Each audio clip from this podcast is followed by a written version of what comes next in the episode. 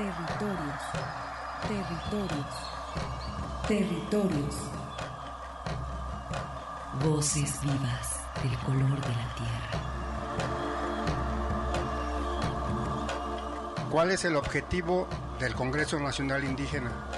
Es el de defendernos como indígenas, de que nos reconozcan nuestra autonomía.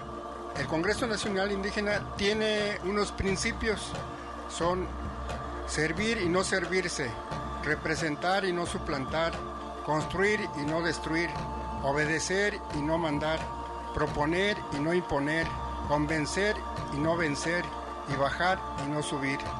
Estos son los principios que, en el que ha trabajado el Congreso Nacional Indígena. Una de sus consignas dice, nunca más un México sin nosotros. Territorios. Esta es una producción de la Coordinación de Extensión y Acción Social. Territorios.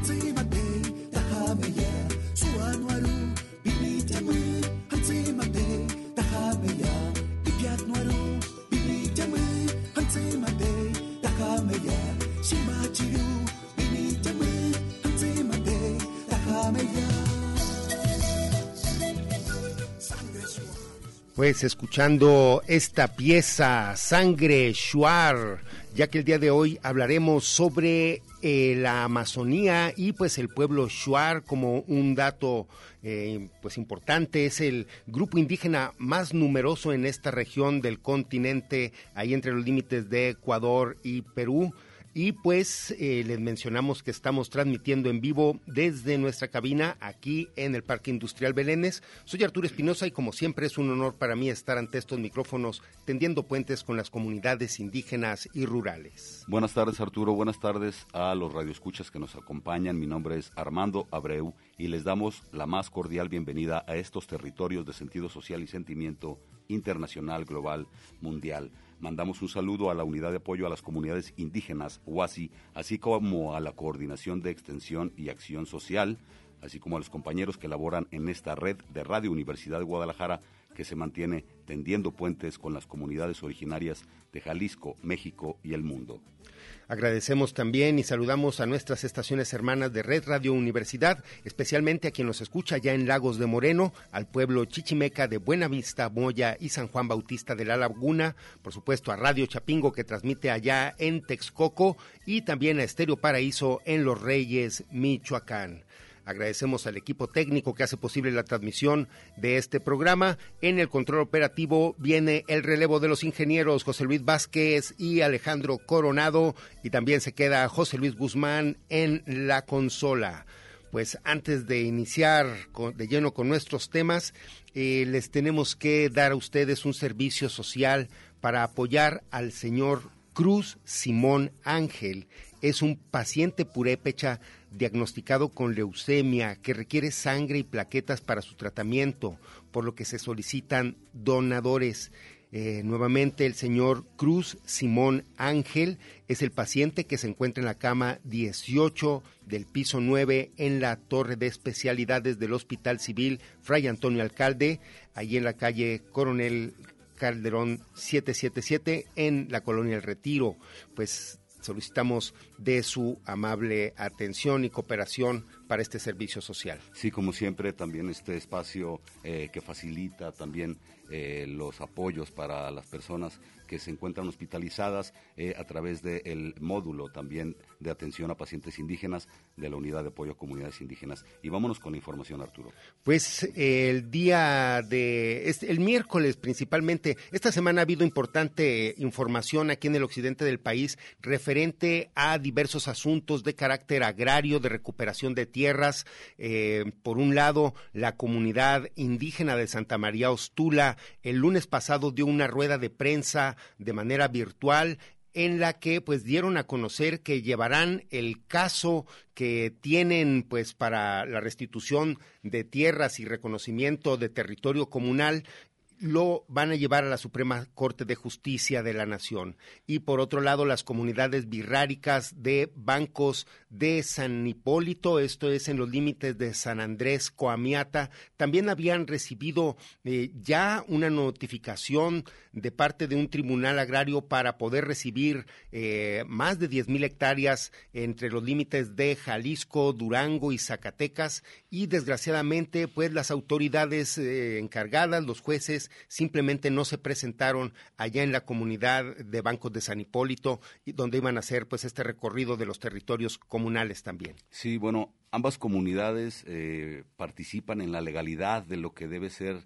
la eh, restitución de sus territorios, sin embargo, no encuentran esa respuesta. A la hora de los hechos no tienen sus tierras y hay que decirlo también, hay muchas trabas también, eh, a pesar de que ya tienen la resolución a su favor, también los espacios están pues también está la mafia ahí metida, hay que decirlo así también, y es una imposición muy fuerte y también la desatención eh, por parte del gobierno que pues parece que no puede, desgraciadamente, pues con estos casos. Son también eh, deudas históricas que tiene, eh, pues que se le tienen a las comunidades de parte de los de los aparatos de justicia para que pues sean reconocidos eh, totalmente los derechos de los pueblos y comunidades indígenas. Vamos a escuchar esta producción, este que les menciono, el lunes pasado dieron esta conferencia de prensa de manera virtual a través del canal de comunicación Ostula. Lo pueden también revisar completo a través de Facebook. Ahí está todo este video que dura aproximadamente hora y media.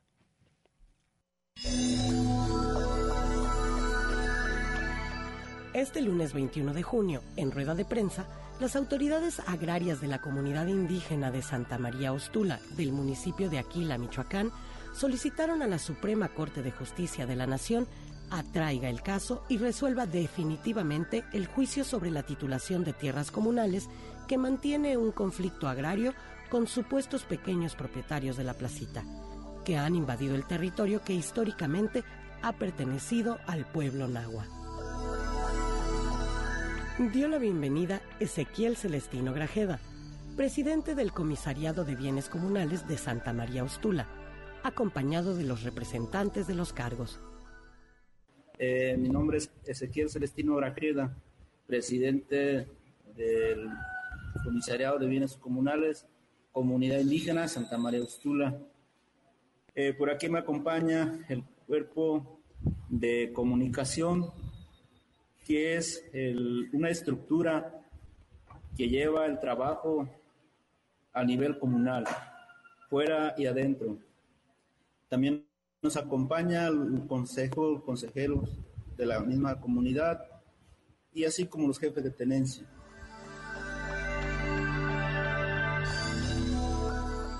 Evaristo Domínguez ofreció una reseña histórica de la lucha por la recuperación de los territorios comunales y la fundación de Chayacalan, y demandó el reconocimiento del Estado mexicano sobre la posición del territorio comunitario.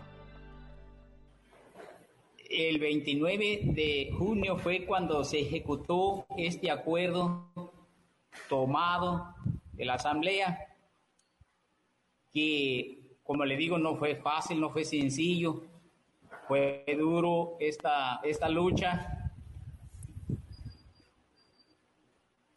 Muchos compañeros, ya lo decía don Luis, fueron asesinados y otros tantos más fueron desaparecidos. Es difícil recordar todo esto porque pues para nuestra comunidad es un golpe fuerte que también en esa desaparición forma parte de que en, en aquel entonces fue el comisariado Francisco de Asís Manuel. Él le tocó también ser uno de los desaparecidos, siendo él el comisario de bienes comunales. Eh, y no sabemos cuánto tiempo vaya a durar más esta lucha, pero sí le exigimos, esta comunidad indígena de Santa María de Ostula le exige al gobierno, al Estado mexicano, de que respete y reconozca nuestro territorio, que desde tiempos inmemoriales lo tenemos en posesión. Esa posesión no la vamos a abandonar. Hemos decidido, esta comunidad ha decidido no abandonar esa posesión. La va a defender, cueste lo que cueste. Le exigimos al el Estado mexicano que haga conciencia y que son ahorita que le dimos más el respeto y el reconocimiento de esta posesión que no tiene solo de unos 10, 20 años, tiene siglos, siglos enteros esta posesión. Por lo tanto, por eso esta comunidad está decidida no abandonar esta posesión. De parte del equipo jurídico, el abogado Raimundo Ortiz Martín del Campo expuso las afectaciones y afrentas para el modo de vida de las comunidades indígenas de la costa sierra de Michoacán. La, magnitud que tiene este caso es tal que llega a afectar a, miles de comuneros que, que, que pueblan la, la comunidad de Ostula y en particular a quienes viven en los en, en, en, los, en la zona en conflicto, que es Chayacalan, y otras dos poblaciones que quedarían fuera de la línea territorial, como es el murciélago, en caso de que, de que se moviera la línea. O sea, no nada más es Chayacalan, sino que eh, eh, está moviendo el tribunal la, la, línea así y deja otras dos poblaciones fuera de la comunidad, lo que ya es un absurdo, pues, que está, que está haciendo el, el tribunal. Y ahí hay viviendas, hay escuelas, hay toda una forma de, vida, hay cultivos de autoconsumo. tenemos que recordar que la comunidad de, de Ostula es una comunidad que, vive todavía tradicionalmente en, la mayoría de su cultivo y en la mayoría de su vida es todavía para el autoconsumo. La mayor, el manejo que le dan a su territorio es para un uso de familiar. Entonces, fuera de las dinámicas del Estado, ¿no? Entonces, la comunidad indígena, este modo de vida que tenemos indígena heredado pues de, nuestros antepasados y el modo de vida mesoamericano es una afrenta contra el capitalismo que nos dice que tenemos que tener grandes hoteles, que tenemos que ser empleados de esos hoteles, que tenemos que tener empresas mineras. Hay que ver que, y recordar y tener presente que Calderón concesionó toda la costa sierra y prácticamente toda esa, esa zona está concesionada a las mineras, sin haber sido jamás consultada la, comunidad. Es decir, las empresas se presentan con, concesiones mineras como si fueran encomiendas del siglo XVI, o peor aún, como, con la bula papal con la que se presentaba Cortés, sin que los indígenas tuvieran la más mínima este, intervención en dichos actos jurídicos. Y así está concesionada la, toda la región sin haber sido consultada la comunidad indígena. Y eso lo hizo el, el gobierno de Felipe Calderón.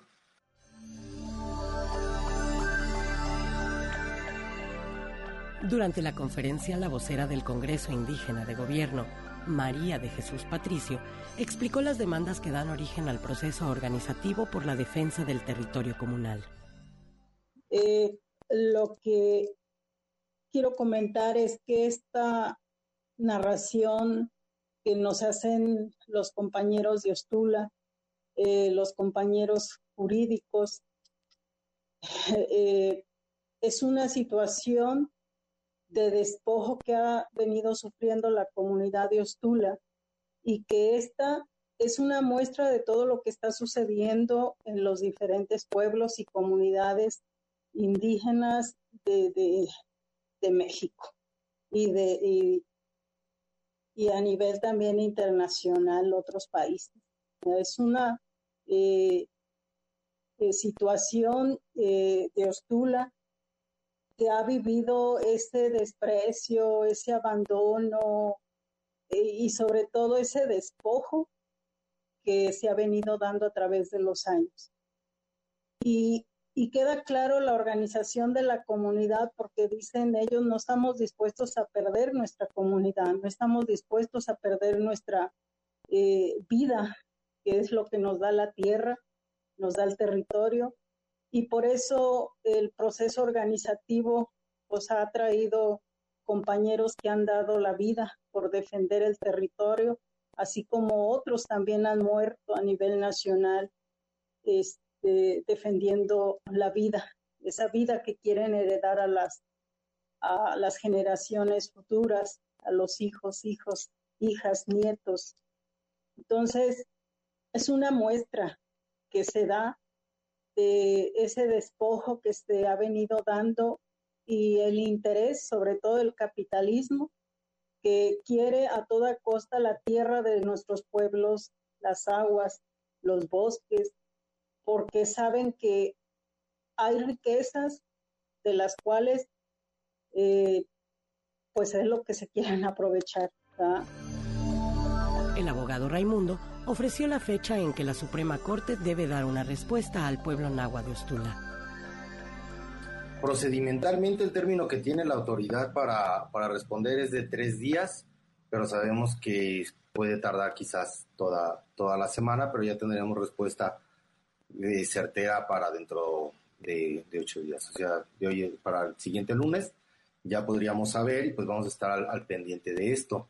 Otra cosa que quisiera agregar es que estamos acudiendo al máximo tribunal de, de la nación porque porque es quien por la por la relevancia pues que tiene el caso porque así lo marca la Constitución pero sabemos que nuestras esperanzas están puestas en nuestra gente no en el aparato judicial de, un estado burgués que se ha dedicado a responder siempre a los intereses de las de las empresas mineras y, de los intereses inmobiliarios.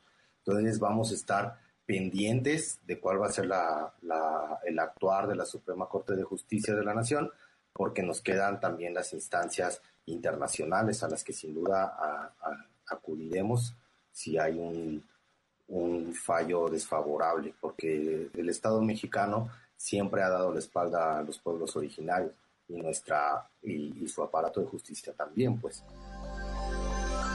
Es oportuno señalar la importancia estratégica del territorio en disputa, localizado en la costa de Michoacán y los límites del estado de Colima, entre los puertos marítimos de Lázaro Cárdenas y el de Manzanillo, con una impresionante y vastísima riqueza biótica y mineral que se aprecia en la vegetación y maderas finas, así como los recursos minerales de hierro, oro y otros metales que son explotados por el consorcio minero Ternium segunda empresa acerera en la escala mundial, que tiene los títulos de concesión de más de 5.000 hectáreas que pertenecen a Ostula. Por la red de comunicadores Boca de Polen, Usibaro y Arturo Espinosa. Pues escuchando esta producción, les mencionamos de esta rueda de prensa que se dio el lunes, eh, pues desgraciadamente eh, se está esperando que esta comunidad está esperando que las autoridades del Tribunal Superior de la Nación, del, Tribunal de Justicia, pues a ver si ellos pueden, eh, este máximo tribunal, otorgar pues garantías y hacer respetar los derechos de la comunidad para pues restituirle sus territorios en la totalidad, que como se menciona, pues es la costa michoacana. Creo que para muchas personas es conocida la localidad de Maruata, las, eh, todas las playas de ahí del Coire, Pómaro, en fin, son localidades del pueblo Nahua de la localidad de Ostula.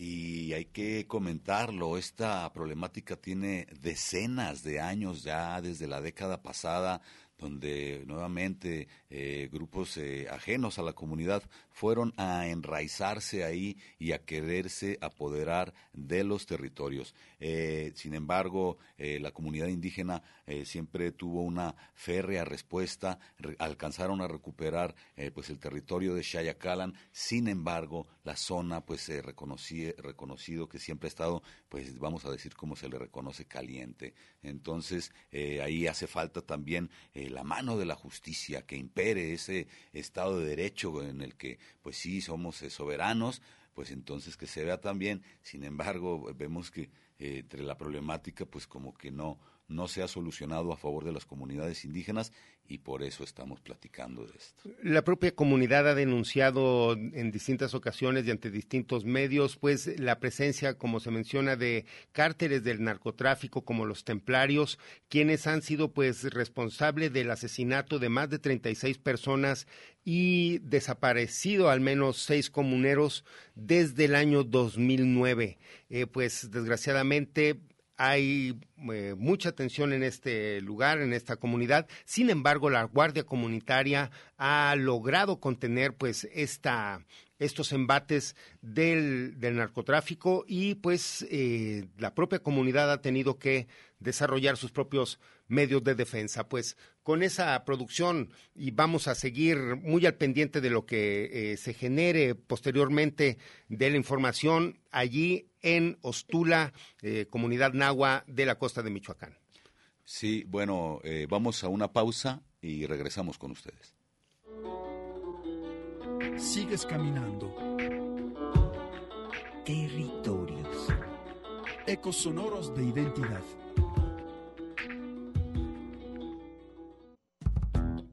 Territorios. Un espacio para la comunicación sin fronteras.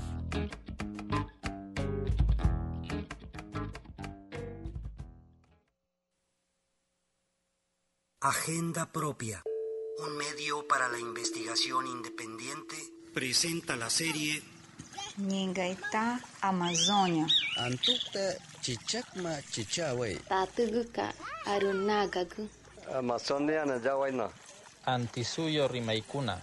Uyai, Yuyai riman. Vozes da Amazônia. Escute, a memória fala. Voces de la Amazonía.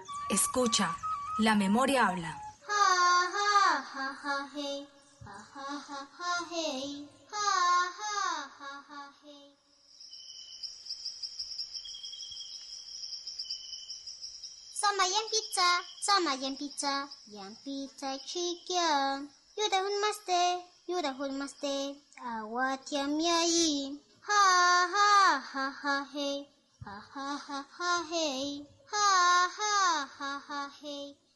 Mi nombre es Chinky Nawich. Los Shuar que habitamos en la provincia Morona Santiago en el Ecuador hablamos 70% de idioma Shuar. Vivimos en la selva amazónica, mantenemos nuestra forma de vivir como la caza, pesca y nuestras costumbres tradicionales. Les presento a mis compañeros Josefina, Victoria, Norma y Tsunki, que nos van a hablar de nuestro idioma Shuar. Me llamo Josefina Tunki, soy de nacionalidad Shuar, hablo idioma Shuar y también idioma castellano. Soy de la Corriere del Cóndor, de la provincia de Morona Santiago, de Cantón Tihuinza. Soy actual presidente a la vez de mi organización de Pueblo Ruta. Tengo mis 58 años, eh, tengo los conocimientos que desde mi juventud, desde mi niñez, mi abuelita, mi madre, me enseñó las costumbres. Como lengua materna es, es nuestro idioma shuar. Entonces, 100% era el idioma propio antiguamente. Nadie hablaba otros idiomas. Como actual, ya la juventud, la niñez, desde el nacimiento ya empiezan a hablar eh, castellano.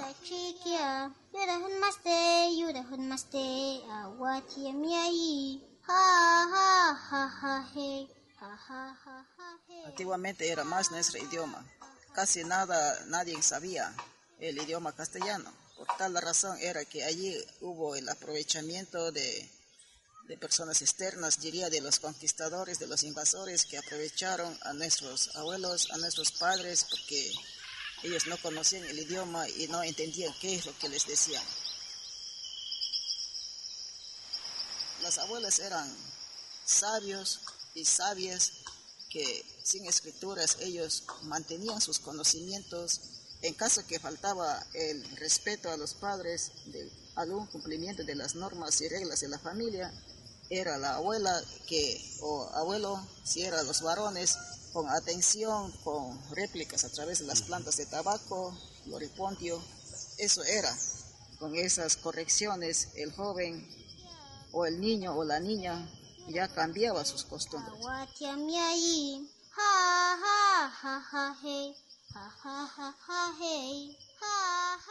Viña Narca Norma Chupiti, 36 años, Takaka, Maicho Entienje. Yo en Chugi, un dichur matzamin armio, variana hamin armio, nuna kamashin tia hena bandrunga. Shabinya, nuna chiki buena, ka. pizza, sama yan pizza, yan pizza. Yuda hun maste, yuda hun maste. Ha hey. Mi nombre es Tsunki, soy de la comunidad Maikyuan, tengo 42 años. Lo que más practico es el, el idioma Shuar, uno de los principales, que tenemos un, un gran problema porque ahorita el niño ni bien nace ya empiezan a hablar el, el idioma eh, castellano. Entonces es un poco difícil eh, inculcarles porque la sociedad mismo hace que el idioma eh, se desaparezca. Estamos haciendo todo el esfuerzo de, de, no perder primero el idioma, porque puedes saber todos tus, todos tus saberes de, de la cultura, pero si no sabes el idioma, eh, no te identificas como Shuar. El único medio de identificarnos que somos Shuar es el idioma.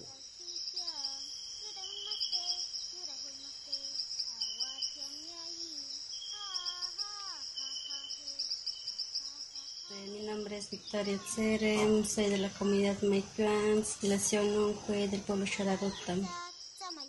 Actualmente yo con mis hijos sigo manteniendo lo que es la cultura.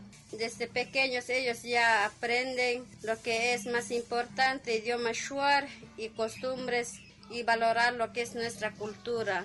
Mis hijos siguen acoplando en nuestra cultura y ellos sí hablan en nuestra lengua. ¡Hey! ¡Hey! ¡Caballo!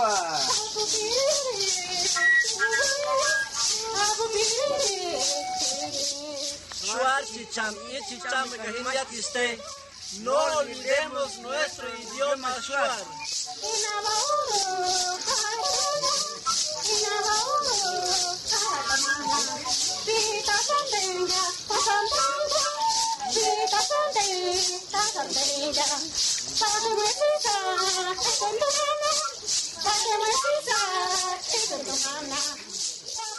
Esta historia, no olvidemos nuestro idioma Shuar, fue realizada por Chinkinawish para Agenda Propia, conjuntamente con los compañeras y compañeros del pueblo Shuar Arutam.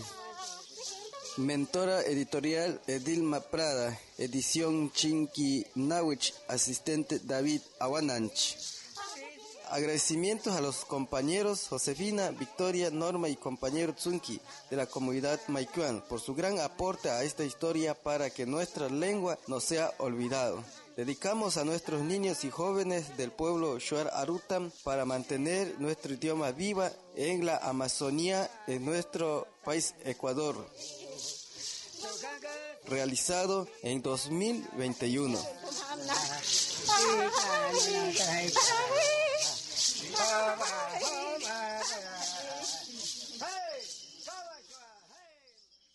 Escuchando esta producción, no olvidemos nuestro idioma shuar que la agencia Agenda Propia desde Colombia presentó esta semana la serie Voces de la Amazonía. Y para eso, pues se encuentra con nosotros Paola Ginette Silva, quien es coordinadora de la red Tejiendo Historias de la agencia Agenda Propia, allá desde Putumayo, Colombia. Muy buenas tardes, estimada Paola. Saludos. Hola, Pau. Pau. Estamos tratando de hacer esta, este enlace. Eh, como les mencionamos, pues se presentó esta serie Voces de la Amazonía, donde pues eh, varias organizaciones son las responsables de elaborar este material que, pues como pudieron observar, rescata la lengua, el cuidado pues del medio ambiente, eh, algo muy importante, las aves allá en estos territorios amazónicos y por supuesto la defensa del territorio. Muy buena tarde, Paola Ginet. Saludos. Hola, Pau. ¿Sí nos escuchas? Hola, muy buenas tardes. Qué gusto saludarlos. Sí, sí, se me entrecorta a veces, pero sí les estoy escuchando. Muy bien. Me da mucho gusto saludarte en esta ocasión por teléfono.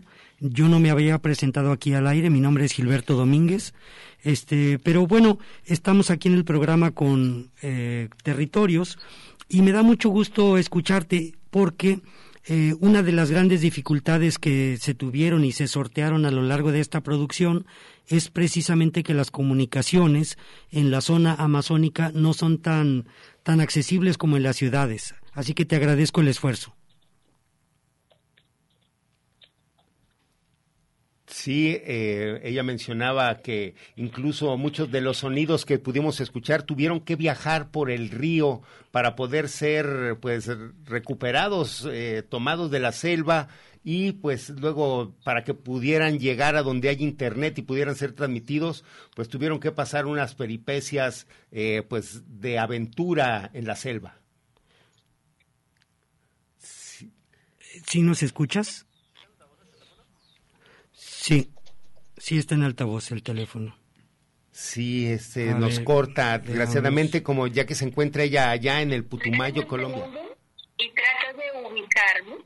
A ver.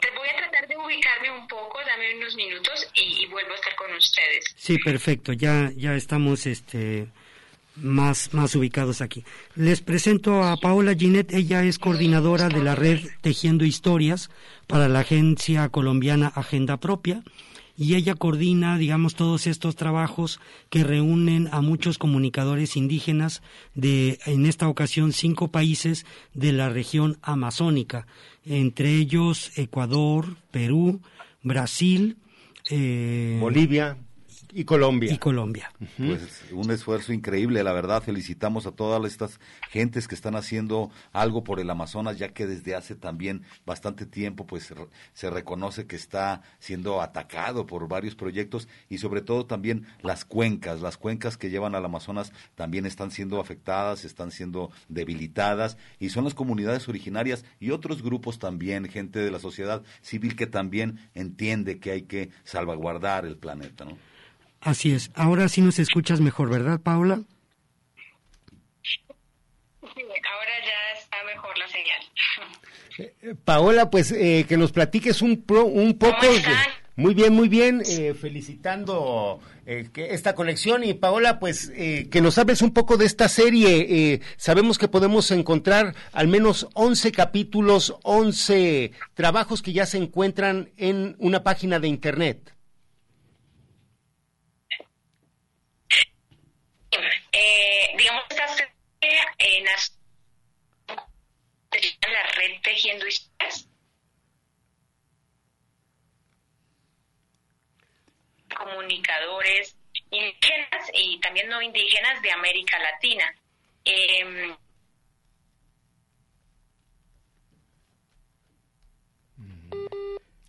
no. Sí, no, pues. Eh, se ha dificultado la comunicación. Se ha dificultado la comunicación, pero créeme que, que mm, en esta pandemia si algo hemos aprendido es que hay que tenerle paciencia a la tecnología.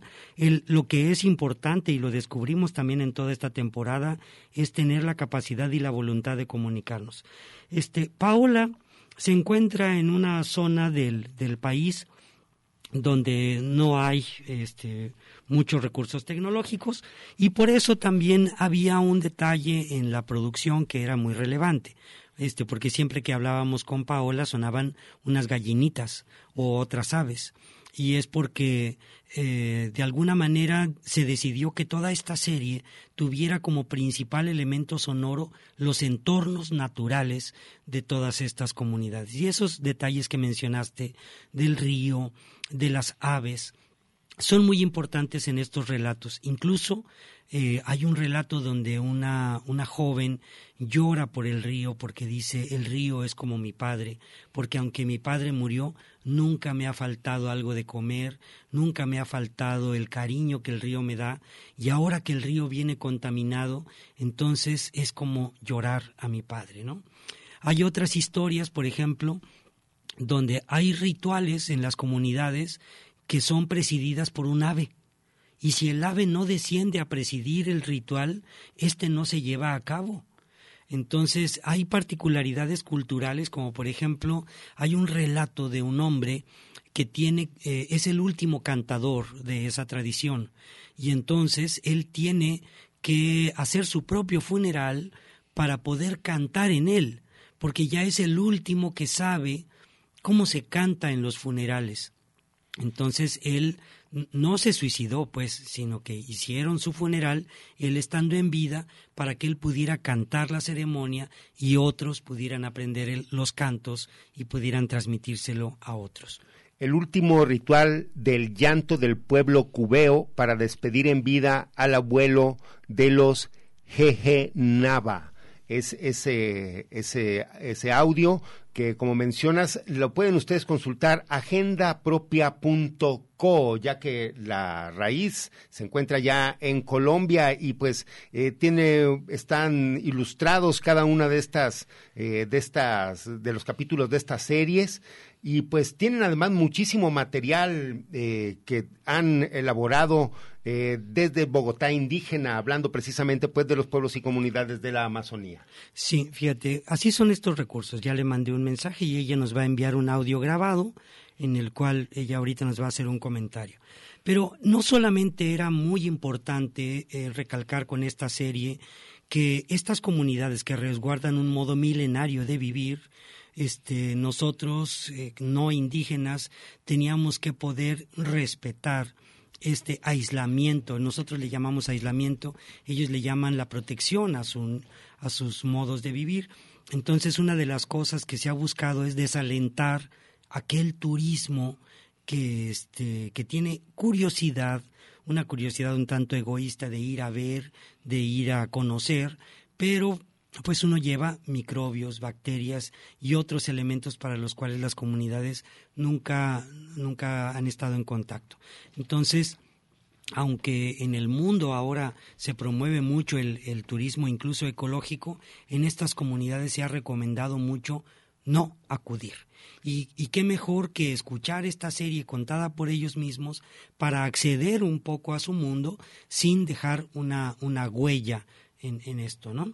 Mira, podemos escuchar, al menos de esta presentación, hablaron de otro de los, de, los capítulos de esta serie, de esta serie, la Yacuruna, las hijas y semillas del río, que eh, Cindy Amalek nos comparte para que conozcamos eh, pues las aventuras que se viven allá en los ríos del Amazonas. Contexto, el, el ser espiritual, el guía, el médico tradicional, eh, porque la Yacuruna también ha sido un médico tradicional para nosotros, un guía espiritual, un guía que poco a poco se está, se está desapareciendo, ya no se está caminando junto a él eh, por muchos motivos realmente. Uno de ellos es, es cómo perder nosotros. Por ejemplo, tenemos como el pueblo Ticuna, tenemos un ritual, una ceremonia que llamamos eh, la pelazón. En lengua materna nosotros ya. Entonces, eso, eh, al ver, por ejemplo, la niña, el médico tradicional, la lleva al finalizar del, del ritual, la niña es, es purificada, es llevada al río. Es llevada al río, ¿para qué? Para darle un baño espiritual, para dar la protección junto al agua, con los cuatro elementos que es tierra, fuego, aire y agua, en la cual el médico tradicional hace el ritual de apertura y el recibimiento misma de la purificación, de la sanación, de, digamos, de la fortaleza que le da también a la niña, porque la niña deja de ser, eh, deja de ser niña porque cumple un ciclo de, eh, de, también un ciclo y vuelve a ser mujer, en la cual ese espíritu lo acoge, lo baña, lo guarda, le cubre y la fortalece. Pero aparte de esa, de esa agua sagrada que, que, que está ahí, de esa agua purificadora, sanadora, eh, han pasado también, eh, digamos, un caos, digamos, yo digo así, porque se está perdiendo esa fuerza, ya esa energía bonita que se ha tenido.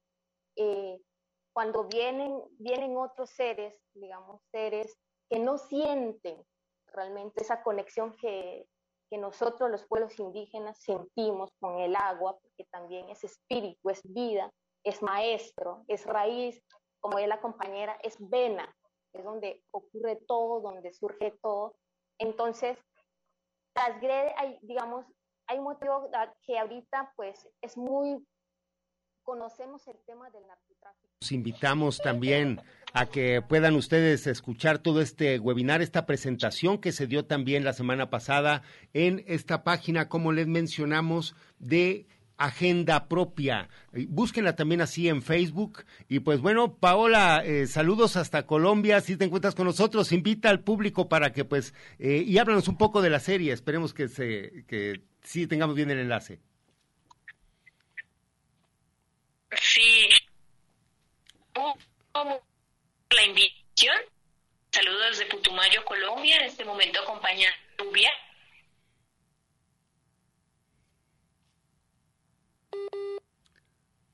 No, pues lo perdimos. Hicimos. Este, ¿no? En este territorio, los relatos y los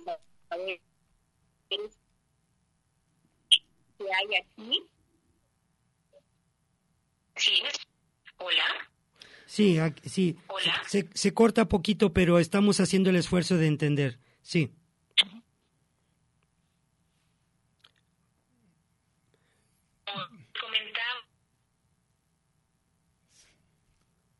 Eh, no, al parecer no va a funcionar el enlace por esta vía.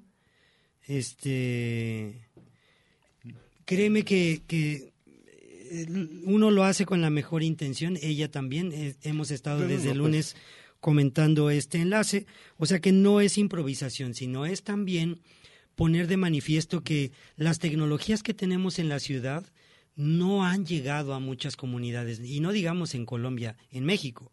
Entonces, también estas deficiencias de comunicación son también condiciones que, que marginan el desarrollo de muchas comunidades.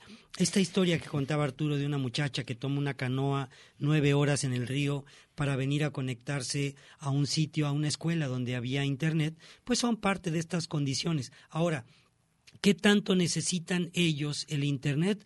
Bueno, su modo milenario ha sobrevivido sin Internet muchos años, pero sí, digamos, ha sido muy valioso a través de esta serie conocer las problemáticas, las condiciones actuales de muchos de estos pueblos y, sobre todo conocer sus luchas, ¿no? Eh, por ejemplo, el gobierno de Brasil prácticamente le ha dado la espalda a una de, manera muy muy poco eh, elegante. a todas las comunidades indígenas, este, son, son gobiernos que incluso quisieran desaparecerlos, no solamente hacer como que no existieran, sino terminar de desaparecerlos.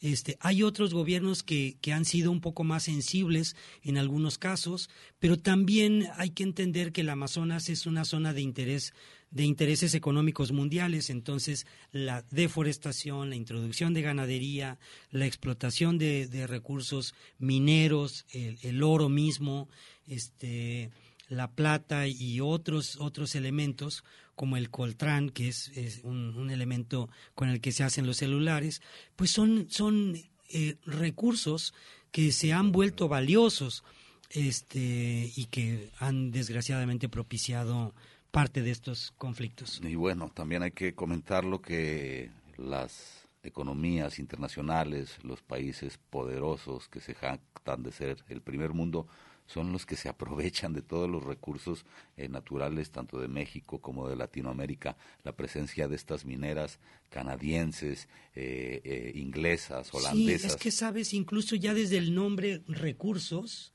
este recurso es una palabra de la economía. Entonces, cuando algo ya se llama recurso, entonces ya sentimos el derecho a explotarlo.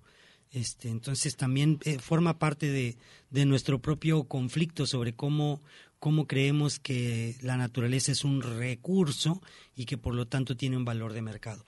Este, Arturo. Pues eh, le invitamos a todo el público a que pues visiten esta página de agendapropia.co, donde les mencionamos que están estas producciones elaboradas por más de 11 participantes eh, y al menos cuatro son comunicadores y periodistas indígenas totalmente. Entonces, pues eh, la invitación está hecha y muy buen material que está, cómo no, eh, hay, como dices, no solamente de esta cultura, hay de varios pueblos, eh, porque pues como dices, estar desarrollada entre, entre cinco países de eh, la Amazonía. Ahora no pudimos conversarlo con ella, pero sé que Paola está coordinando como parte de la red Tejiendo Historias una serie de relatos ahora con Centroamérica. Estas iniciativas permiten que se haga un periodismo colaborativo, ellos le llaman de co-creación, y yo destacaría mucho esto porque este es un modelo en el cual eh, se, se practica mucho el escuchar al otro para llegar a acuerdos. Se, se, practica mucho el respeto al otro para llegar a acuerdos. Y si ustedes vieran lo sencillo que fue a través de estos liderazgos poner de acuerdo a tanta gente como ustedes vieron con estas dificultades telefónicas o tecnológicas es una maravilla. Mucho de eso viene de las mujeres.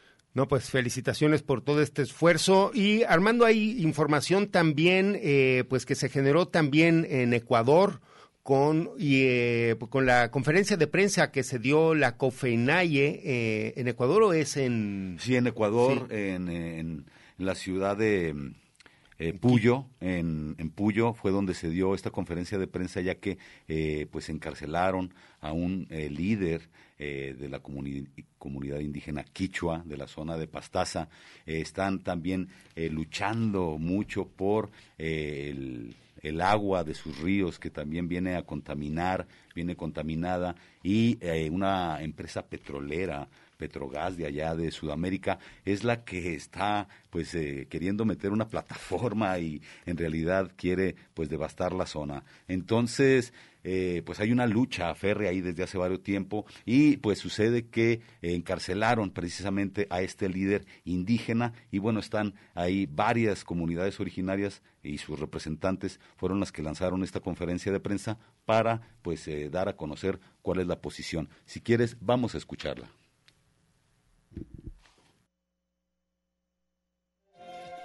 Se llevó a cabo el pasado lunes 21 de junio en la ciudad de Puyo, en el país de Ecuador, la rueda de prensa donde representantes de la Confederación de Nacionalidades Indígenas de la Amazonía Ecuatoriana, Confeniae, exigen la liberación inmediata de su líder quichua amazónico, presidente del Paquirú, Antonio Vargas, luchador incansable por la defensa de los territorios de los pueblos y nacionalidades indígenas del Ecuador.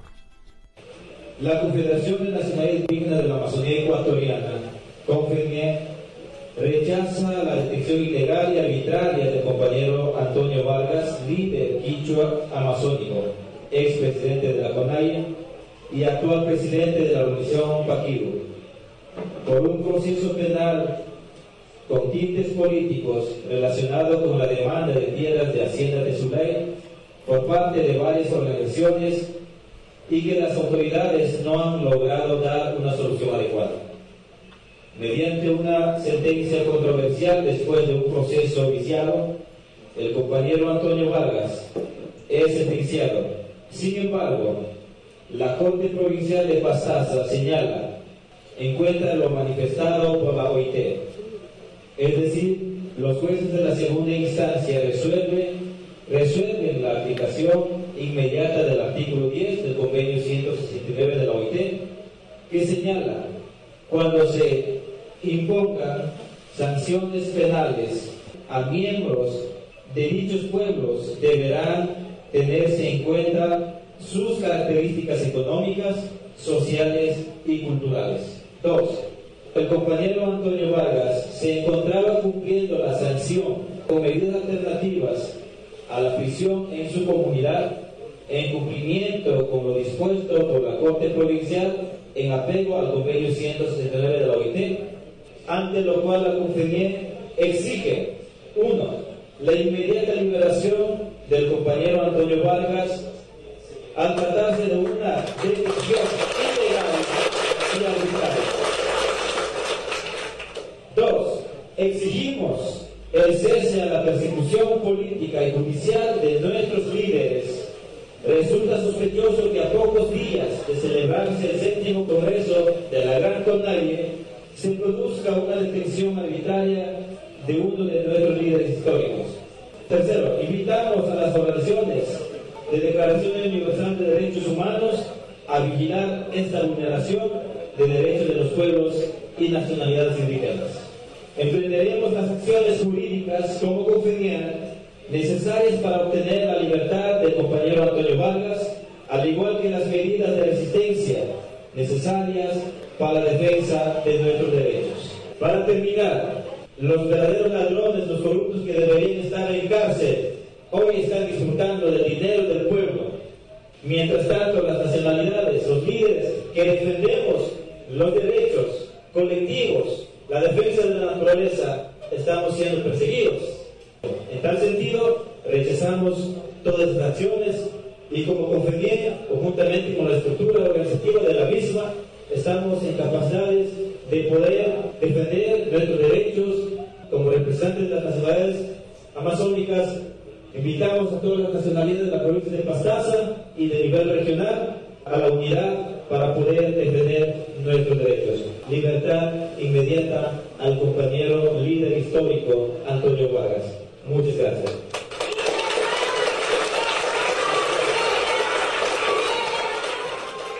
Esperamos la liberación de este líder indígena, Antonio Vargas, y que las organizaciones y grupos indígenas del continente continúen luchando y ganando terreno por los derechos culturales y territoriales de los pueblos originarios y por la conservación de la naturaleza del planeta.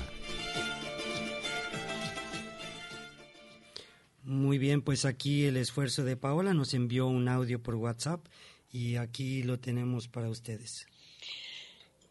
Hola, un gusto saludarlos desde Putumayo, Colombia, Piedemonte Amazónico, donde termina la cordillera de los Andes e inicia la Amazonía. Eh, ahí me encuentro en Putumayo.